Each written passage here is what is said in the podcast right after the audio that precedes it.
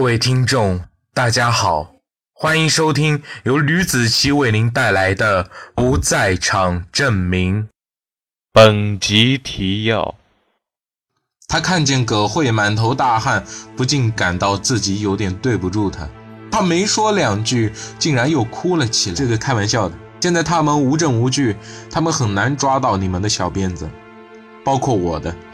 张广伦低头轻声地说道：“真的是不知道该怎么报答你啊！报答什么的就算了，千万别抱以侥幸心理。警察现在所有的线索都断了，现在只能对你和孙旭东两个人加以调查，因为你们是最后一个看见死者的人。”葛慧费了好大的力气，忍着疼，一步一步地挪到了张广伦的家里。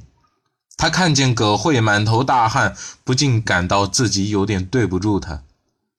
哦，啊，对不起，我下手有点重了。端远鞠躬道歉。没事的，大叔。如果没有你，我都不知道自己现在会不会在这。他没说两句，竟然又哭了起来。张广伦连忙把他请到了屋里。咱们长话短说，以免被小人怀疑。啊，你今天应该看到了警察了，对吧？张广伦说：“你怎么知道？我也被调查了，就因为头上被泼了汤。还好做笔录的两个人是愣头青。对了，他们都问你什么了？你又是怎么回答的？”张广伦问。葛慧就把不久前被警察询问的经过告诉了张广伦。张广伦皱了皱眉头，没说话，只是在认真的听着葛慧的叙述。警察他不会怀疑我吧？不。你回答的滴水不漏，如果是老警察的话，可能会识破一些端倪。你的表现 估计很好吧？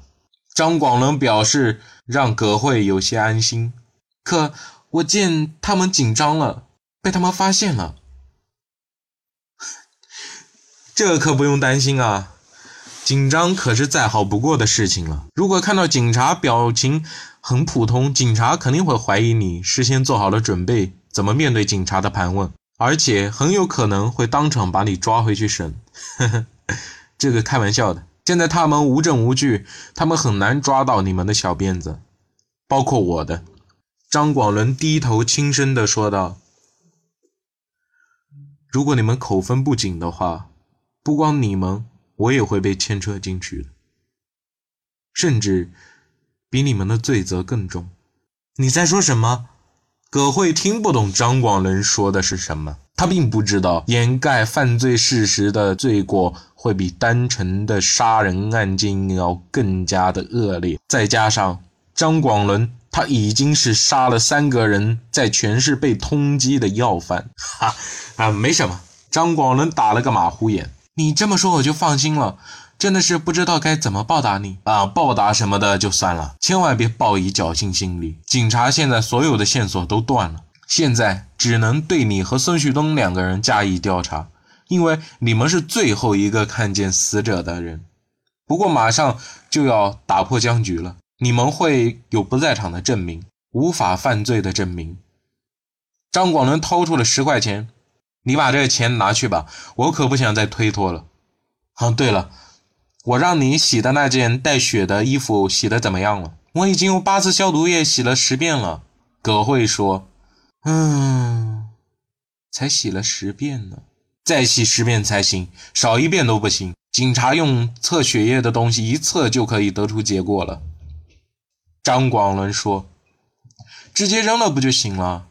那样警察会怀疑你的。”嗯，现在时间差不多了，你再不回去的话，会引起你哥哥的怀疑的。张广伦开门，见对面站着两名警察，孙旭东也站在那。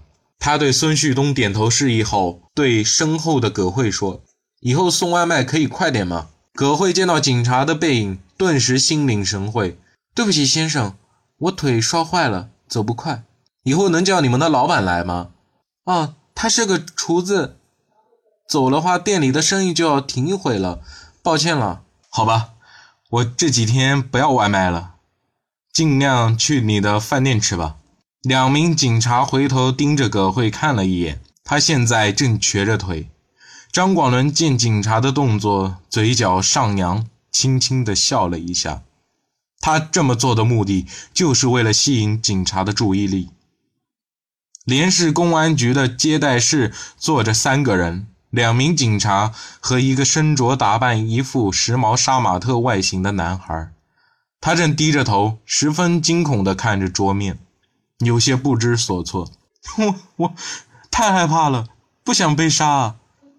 孙子文肯定是有预谋的，警察叔叔。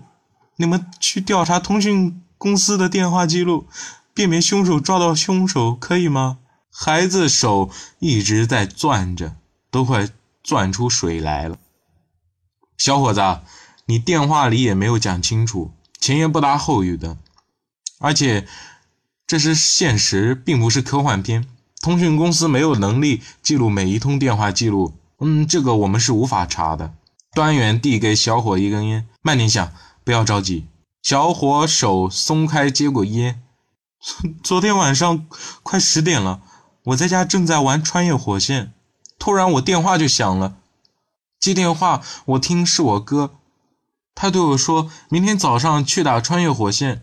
可是突然就有一个男人的声音从很远的地方传过来，他叫了一声孙子文之后，我就听到了一声摔东西的声音，我哥电话就断了。我当时还以为没什么，可是，一大早我听街坊们说我哥被人给害死的消息，我就害怕。真的，我才二十岁啊，我不想这么快的死。警察大哥，警察叔叔，你们一定要救救我！我怀疑他又杀了所有和我大哥有关的人，我害怕自己也要被他杀。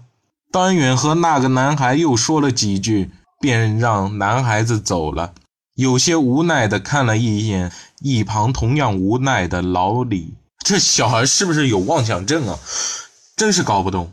谁说不是啊？李处长起身，现在死亡时间已经确定了，十点之前打电话联系他的朋友。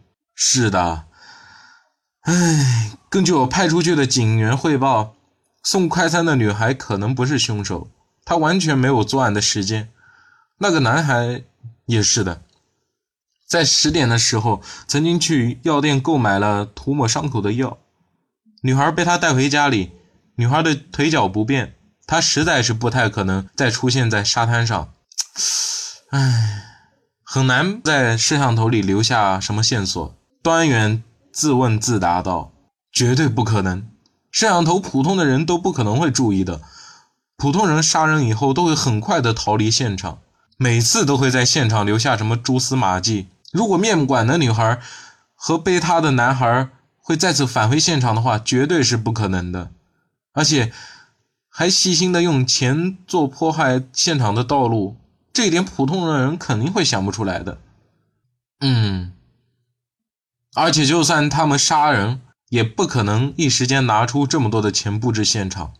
一个打工的人和一个经营小本生意的人，嗯，都不太可能。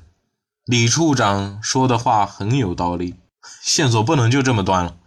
我明天要去看看那个面馆女孩，那些小警官可能会忽略了什么。哼，你还是老样子，行吧，你去吧。我告诉你，这里面一定没有这两个年轻人的关系。调查的很多地方都指明了他们的不在场证明啊。李处长胸有成竹，端远可不是这么认为的。他眼神中流露出一丝炯炯有神的光。老李，你不觉得这么多不在场证明有些多余了吗？证明越多，我越发的怀疑他们。